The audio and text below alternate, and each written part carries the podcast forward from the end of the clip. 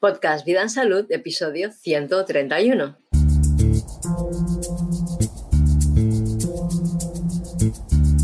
Los pilares de la salud.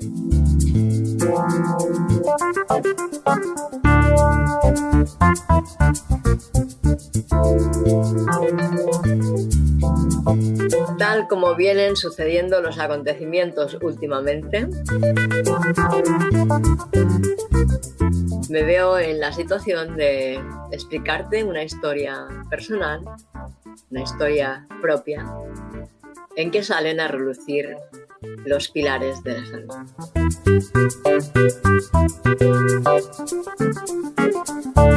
Lo he comentado muchas veces cuáles son los pilares de la salud según mi forma de entenderlo, según mi experiencia y mi visión.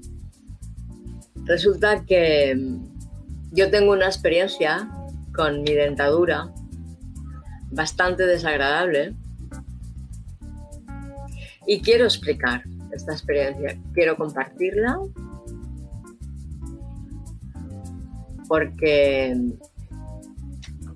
estoy segura de que no soy la única que estoy pasando por esta situación y que tampoco soy la única, o sea que en el futuro habrá más gente también que pase por ello, igual que en el pasado ha habido también seres que han pasado por exactamente lo mismo que, que yo ahora.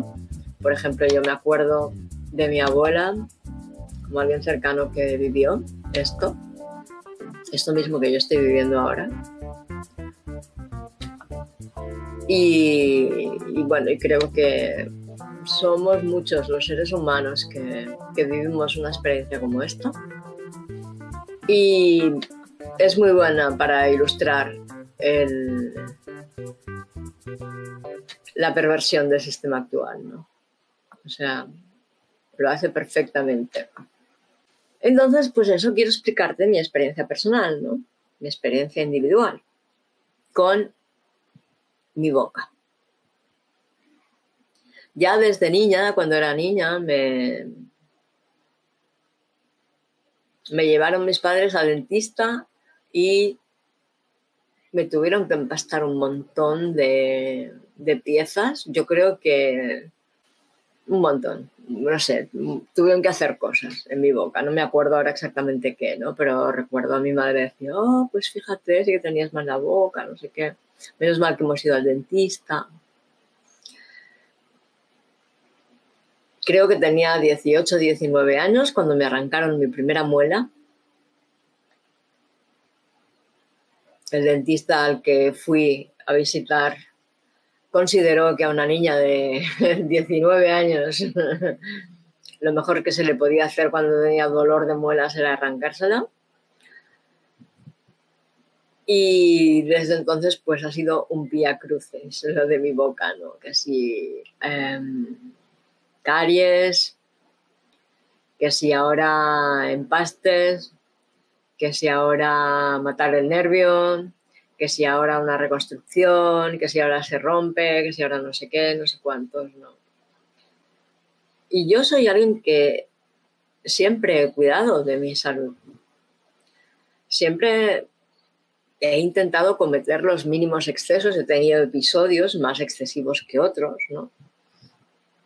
También pasé mi, periodo en que estuve tomando diferentes, probando diferentes tipos de drogas, ¿no? Yo crecí en Barcelona, ¿no?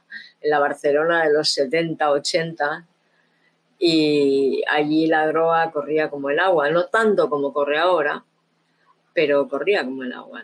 Yo creo que todos tuvimos la oportunidad de probarlo por lo menos, ¿no?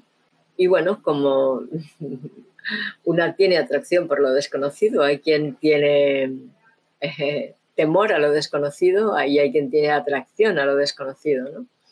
Pues yo tiendo a tener atracción por lo desconocido y también probé las drogas. Y reconozco que mi experiencia con las drogas en general es que me debilitan, en lugar de fortalecerme me debilitan. No digo que eso le pase a todo el mundo, yo no lo sé, pero eso es lo que me pasó a mí. Mi experiencia es que me debilitan y que, pero hay momentos en que no, en que me fortalecen, depende de, de qué drogas y depende de qué momentos también. Total, que llegué a la conclusión de que es una ciencia que hay que estudiar a fondo y comprenderla bien antes de ponerse con ella, ¿no? Y bueno, pero en general soy alguien que se cuida, se ha cuidado siempre. Eh, no he cometido grandes excesos, ¿no? Y em, llevo bien, bien dos años con muchos episodios de dolores en la boca. Y, bueno, y fui a un dentista en Barcelona, los dentistas, es el paraíso de la medicina holística alternativa y, y, todo esto, ¿no? Natural y todo así, ¿no? Es el paraíso. O sea, yo no sé si hay muchas ciudades que tengan tantos terapeutas y médicos guays como Barcelona. Así que eh, la verdad es que desde hace muchos años que solo visito a dentistas holísticos, dentistas no sé qué, conscientes, dentistas que tienen mucha conciencia y mucho cuidado de sus pacientes, en teoría. Pero mi experiencia con todos ellos no es especialmente buena tampoco. Y bueno, y resulta que em, conocí a, un protésico dental que estaba investigando sobre la función que tiene la oclusión mandibular, ¿no? La oclusión mandibular es la forma en que tenemos de mantener las mandíbulas cerradas. Y yo como osteópata sacrocraneal sé que mm, justo en la zona, o sea, la mandíbula viene a, a resolver la posición de em, justo las vértebras cervicales y justo el atlas, que es la que se inserta dentro del cráneo. Y justo de esa vértebra depende la buena distribución del líquido encefalorraquídeo a lo largo de la columna vertebral, a lo largo de la médula espinal.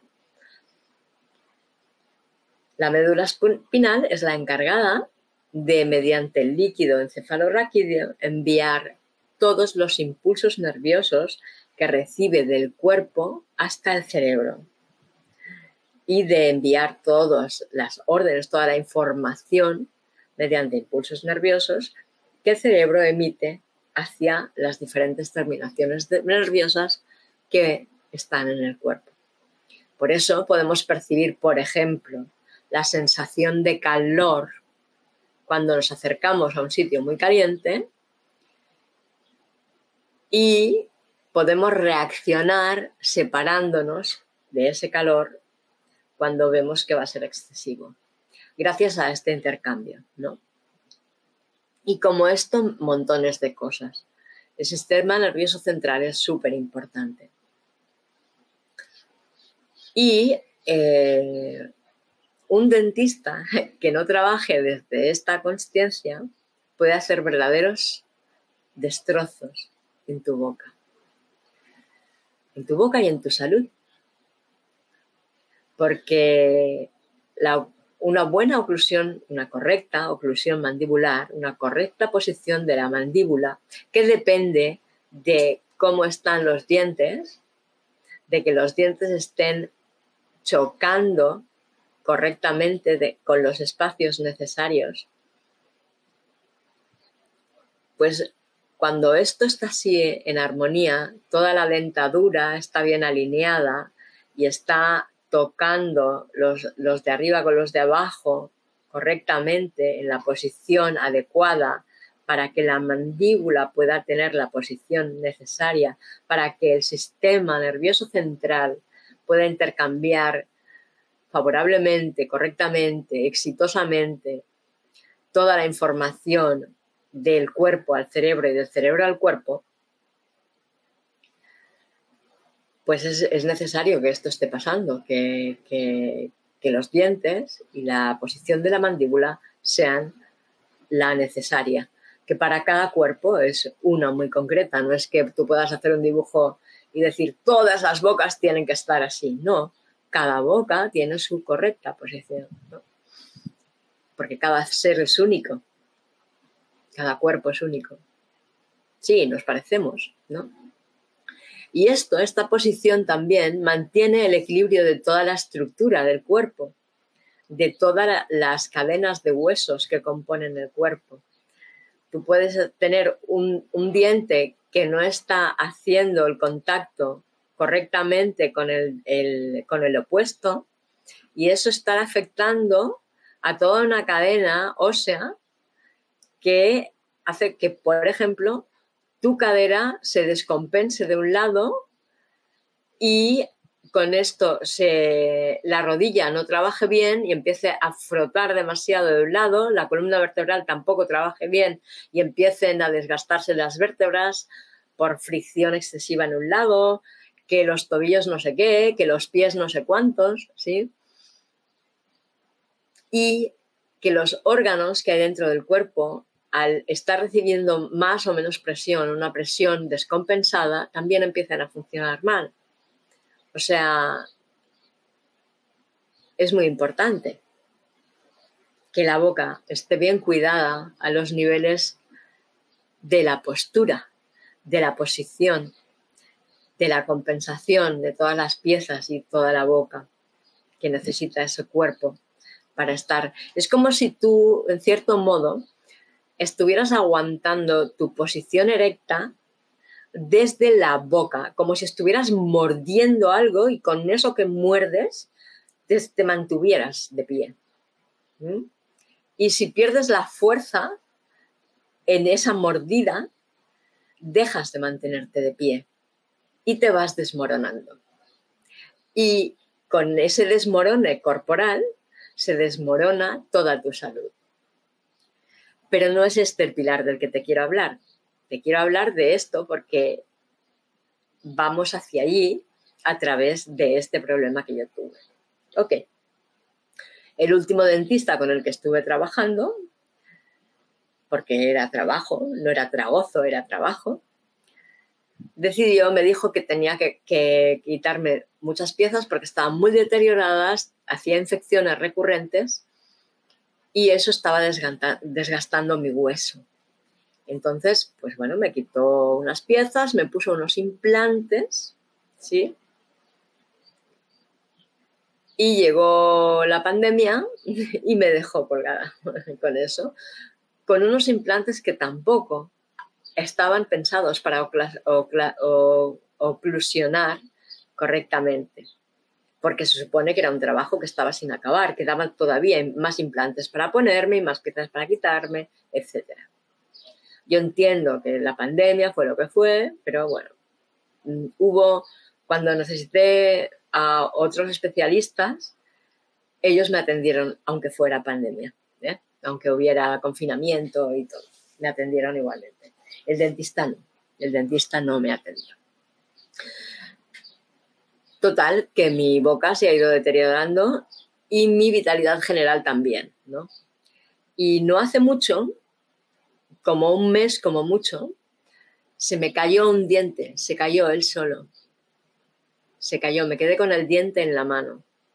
Porque a todo esto, la inflamación que venía aguantando de mucho tiempo en mi boca era enorme. Y la masa ósea de mi mandíbula se ha perdido hasta tal grado que incluso los dientes no se pueden sujetar.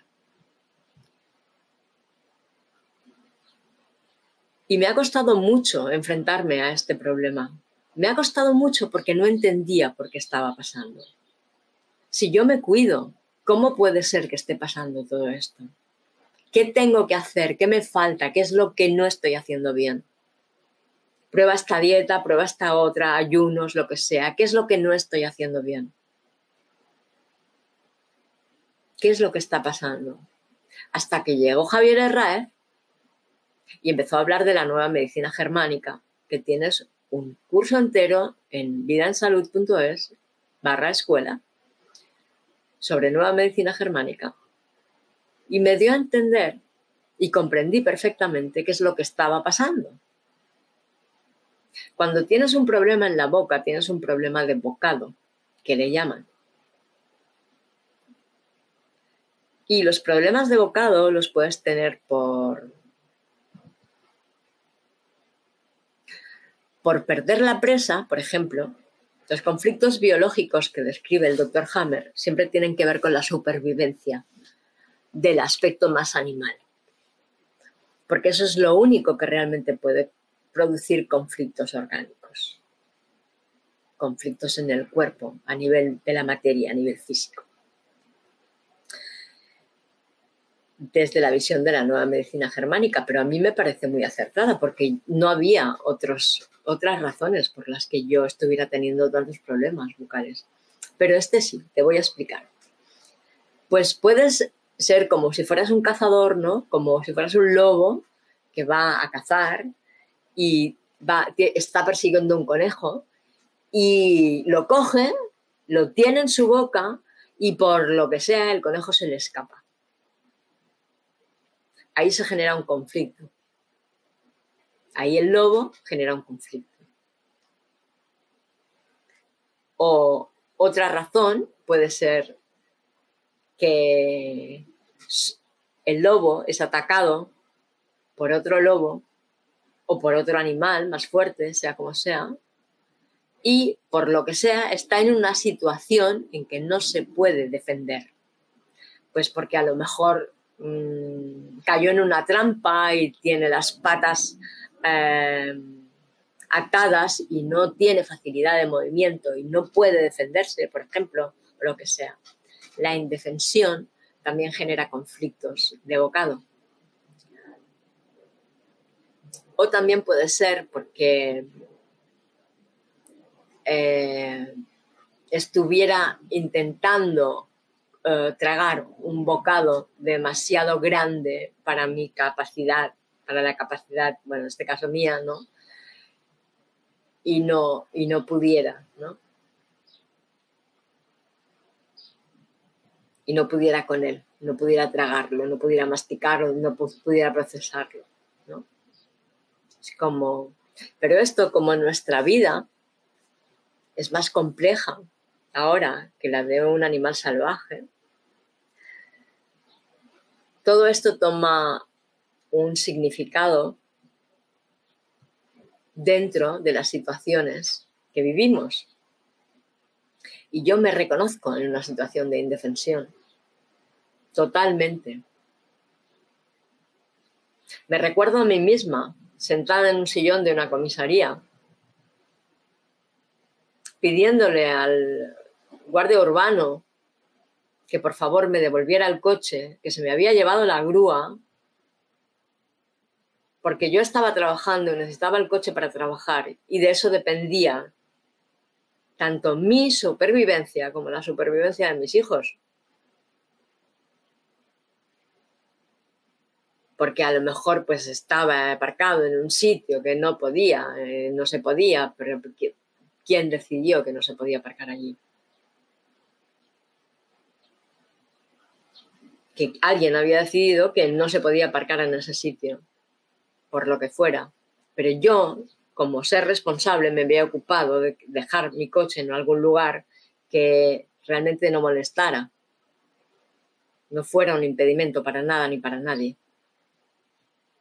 porque tenía que hacer una gestión dentro de mi trabajo, necesitaba dejar el coche en, ese sitio, en algún sitio.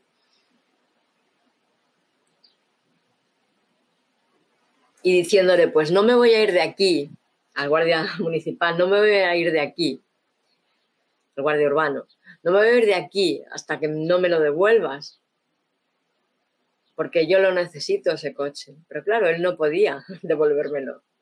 Eh, pues no me voy a ir de aquí, llamad a quien queráis, no me voy a ir de aquí, no me voy a ir de aquí. Y esto es indefensión. He sido abusada de montones de maneras, igual que todos vosotros, igual que tú.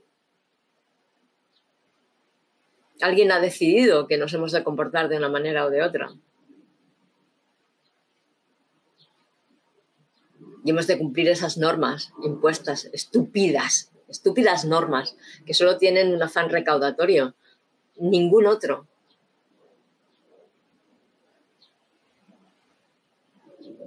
Normas que luego, si no las cumples, te imponen castigos alguien a quien no le importas nada.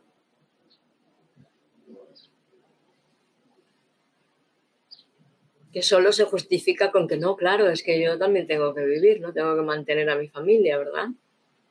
Y no me importa, nada más, ¿no? Bueno, cosas como estas, ¿no? Sí, lo reconoces, te suena.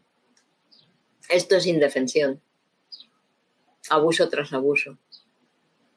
Por ejemplo, ¿no? Hay otras formas de indefensión, pero esas a lo mejor son más particulares. Esta de la que te estoy hablando la hemos sufrido todos, ¿no? Y es por eso que no soy la única que tiene problemas bucales, que somos todos que tenemos problemas bucales. De hecho, seguramente si me estás oyendo ahora, te darás cuenta de que mi, dicción no es muy buena, que se me escapa el aire por todas partes, porque me faltan realmente bastantes piezas, me tuvieron que quitar muchas piezas. Y la dentista me decía, mira, de verdad, tal como tenías las piezas en la boca, vas a descansar, te vas a sentir mucho mejor después de haberte las quitado. Y la verdad es que tenía razón, el protésico dental también me lo decía, que me hizo una prótesis provisional, ¿no? También me lo decía, me decía, eh, ya verás que tendrás más energía porque el protésico dental que me hizo la prótesis es alguien que realmente tiene en cuenta todo esto y estudia geometría sagrada para entender cuál es la relación geométrica de las piezas de la boca, de la oclusión mandibular, de la relación con todo el cuerpo. Y te dedica el tiempo que sea necesario para que eso, esa prótesis o esa férula, porque también a, mí me ha tenido que hacer una prótesis, porque mi boca está muy mal, ha llegado a estar muy deteriorada ya, pero a lo mejor si eres más joven, pues también puedes usar una férula que te ayuda. Por suerte, la dentadura es muy móvil. Y, y con, con paciencia, pues todo se puede volver a colocar en su sitio cuando está fuera de lugar. Y bueno, él me decía esto, ¿no? Cuando tengas todo puesto en su sitio, verás que tienes más energía, que se empezarán a resolver muchos de los conflictos que estás teniendo.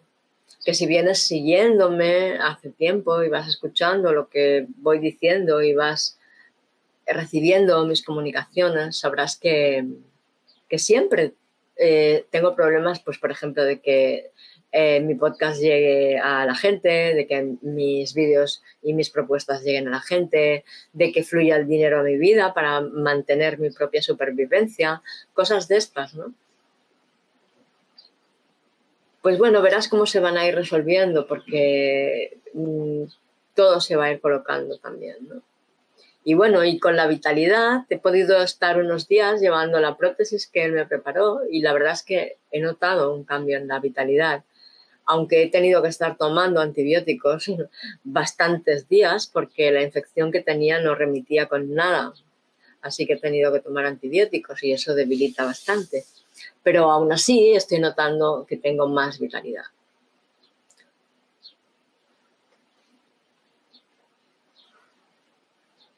Y bueno, ¿qué pasa? Pues que ayer limpiando la prótesis, que es una dentadura postiza en realidad, ayer limpiando la prótesis se me cayó el suelo y se partió por la mitad.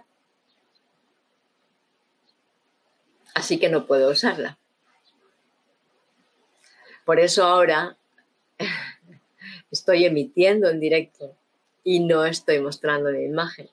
La voy a mostrar Pero antes de que empiece a hacer las emisiones, quería que supieras esto, que voy a estar bastante tiempo sin mis dientes postizos y la verdad es que no me apetece hablar, pero esto tengo que decirlo porque hablo muy mal, no me siento cómoda hablando.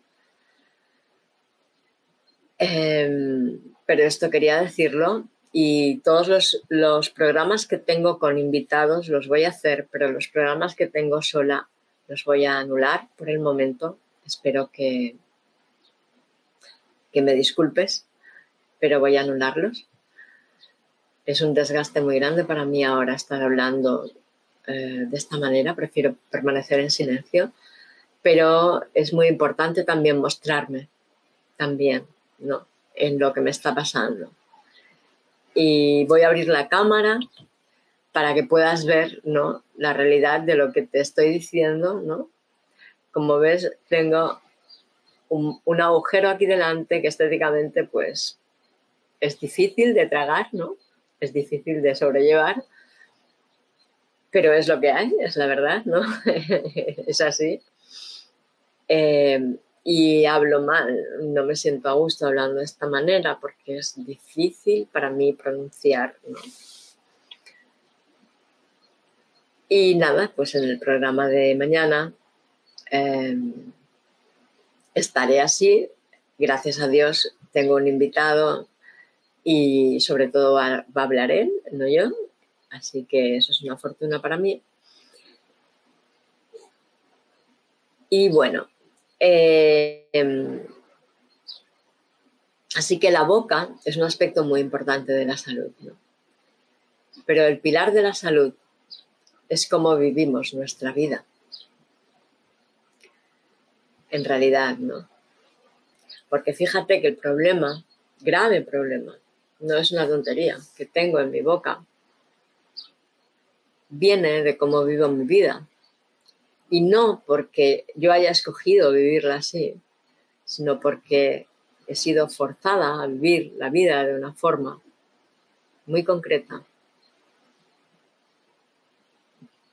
que para nada preserva mi salud que me pone en estados de frustración, de rabia, de impotencia,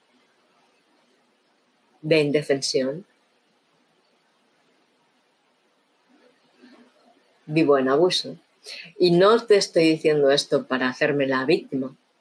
Te estoy diciendo esto porque en realidad estamos viviendo en el mismo lugar y estamos viviendo los mismos tipos de vida. Estamos viviendo de la misma forma condicionados por esos mismos acontecimientos.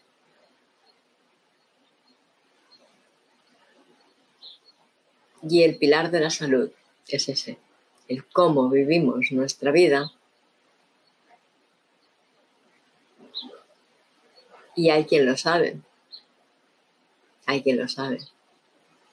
Por eso invierte mucho dinero en la industria de la salud, porque sabe que la forma de vida a la que estamos obligados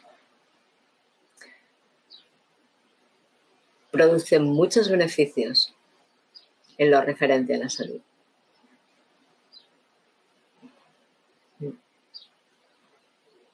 Entonces, te explico esto porque creo que es muy importante que perdón, tomemos conciencia de que eso es lo que realmente promueve una buena salud, una forma de vida saludable. Y no es hacer fitness, no es comer sano, no es hacer deporte al aire libre, ni salir de paseo con los amigos los fines de semana. Es el día a día, cómo te sientes a ti, cómo te relacionas contigo en cada momento, cómo te valoras a ti en cada momento. Porque otra de las perversiones del sistema social en que vivimos es que está sosteniéndose sobre un sistema económico que desvaloriza completamente a los individuos que formamos parte. Completamente. Tú no sirves para nada. Necesitas formación para cualquier cosa. Si quieres tener permiso para hacer un ofrecimiento de servicio a tu comunidad, tienes que pasar por una formación, porque no hay nada en ti que sea suficiente válido para ofrecer a los demás. Ese es el mensaje que subyace detrás de esta estructura social. Y todos, todos tenemos complejos, todos tenemos problemas de autovaloración y de autoestima. Todos estamos enfermos de eso. Y no es metafórico. Cuando yo no puedo valorarme a mí mismo, no tengo un problema psicológico y ya está.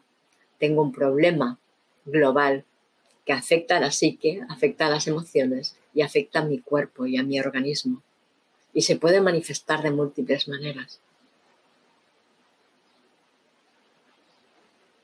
Ese es el pilar de la salud. Y si de verdad, de verdad, queremos esforzarnos porque todos y cada uno de nosotros podamos vivir en salud, hemos de esforzarnos por cambiar los parámetros que nos fuerzan a llevar una vida insalubre.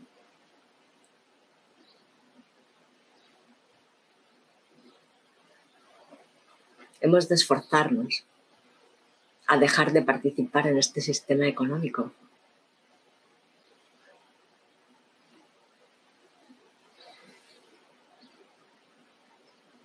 O por lo menos hemos de esforzarnos a transformarlo, a cambiar esos valores.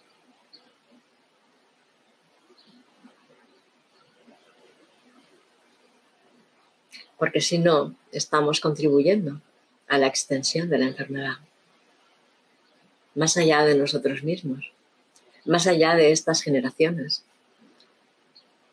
las futuras generaciones se verán forzadas a seguir enfermando y viviendo enfermos, con múltiples sufrimientos como ahora vivimos.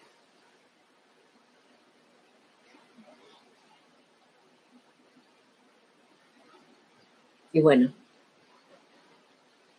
eso es lo que me ha enseñado mi enfermedad bucal.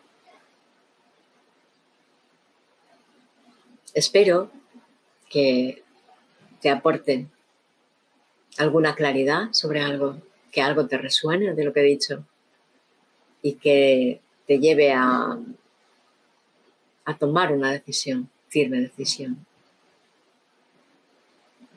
de hacer algo o de encontrar qué hacer. Porque muchas veces no, yo qué puedo hacer, no lo sé. Cada uno es único y cada uno tiene una propia labor. Pero si tomas conciencia y tomas la firme determinación de que quieres contribuir en el cambio, encontrarás la manera. Primero tienes que estar convencido o convencida de que vas a participar en el cambio, pero bien orientado. Y el cambio es este. El cambio es este. Mantener la salud no es tomarte una cosa o tomarte otra, o estos protocolos o estos otros. Ni tampoco eso que te he dicho, ni alimentarte bien, ni meditar, ni... No. La salud depende de cómo vivimos y cómo vivimos depende de la organización del sistema social. Y el sistema social ahora mismo depende del sistema económico. Y el sistema económico que dirige nuestras vidas es una estafa es un fraude, una estafa y un fraude, en el que todos trabajamos mucho, mucho, por muy poco, por muy poco, viviendo en carencia, la mayoría, para que haya quien coge nuestro dinero y los desvía a bolsillos privados. para financiar sus fechorías, además, que van en detrimento de nuestra forma de vida aún más.